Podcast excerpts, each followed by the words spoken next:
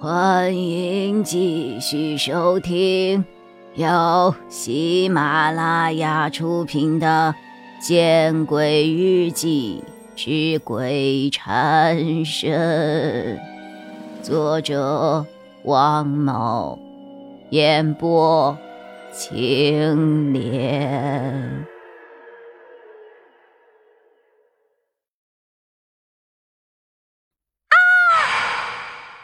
我自然而然的发出惊呼，接着心里便是反复的回荡着我的朋友们给我发来的信息：跑！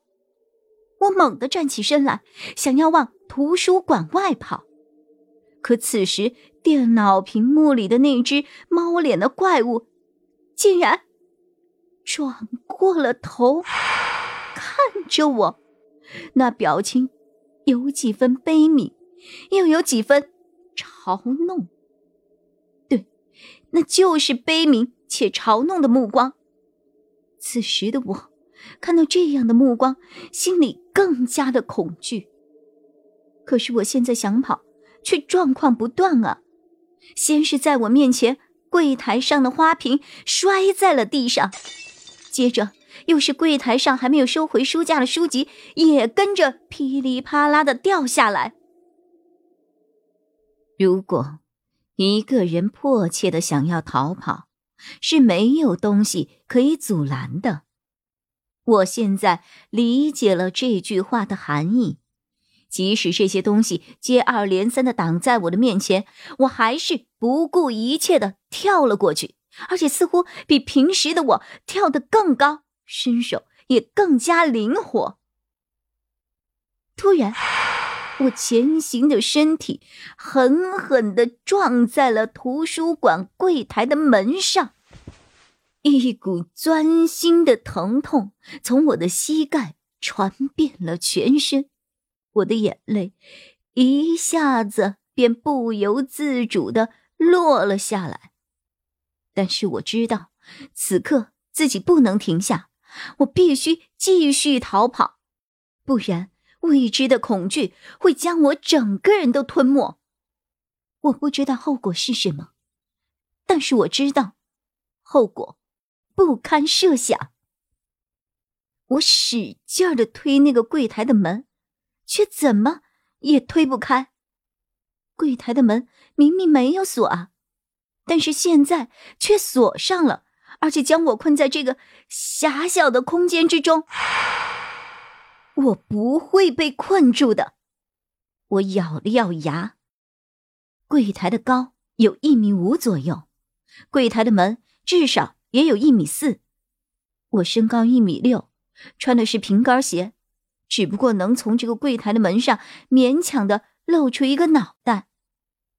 但是我没有犹豫，此刻的情景也不由得我犹豫，我双手。撑在了柜台的门上，我用力一撑，起跳。我居然真的跳过了柜台的门，但是下一刻，由于惯性所致，我却是身子往前倾，从一米四高的柜台门上摔了下去。当我的头落地的时候，疼痛夹杂着眩晕，让我。难以起身。柜台内的电脑再一次的发出了一声猫叫，这一声猫叫在我的心中犹如一个催命符一般。我不知道自己是怎么爬起来的，但我就是连滚带爬，头也不敢回的冲向了图书馆的大门。毋庸置疑。大门被锁上了，无论我怎么使劲儿，怎么推，都打不开大门。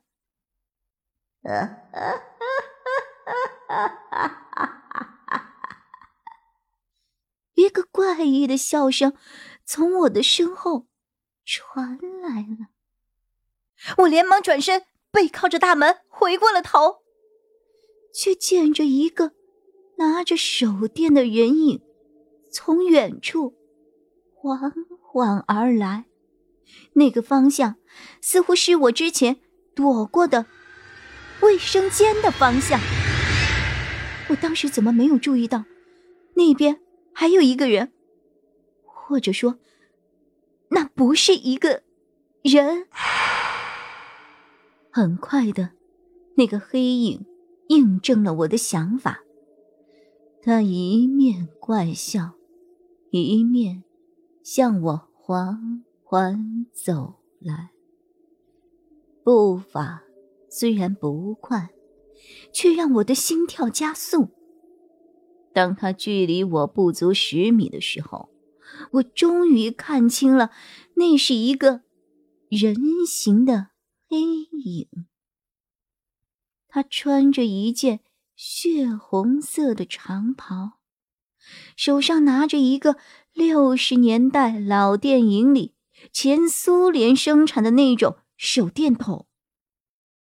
他的脸，他的脸根本不是人脸，而是一张猫脸！啊！救命啊！救命啊！我大呼着。我重新转过身来，用拳头砸着图书馆的门，无助的感觉充斥着我的全身，让我有一种无力反抗的感觉。没有用的，外面听不见。圆形猫脸的怪物的声音从背后缓缓传来。他说话的语调很奇怪，话说的也很生涩。但就是这种生涩，让我的恐惧更甚了。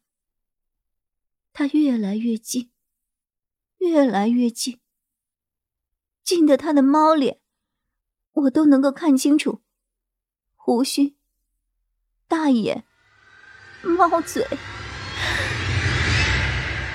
本来，猫是一种很可爱、我很喜欢的动物。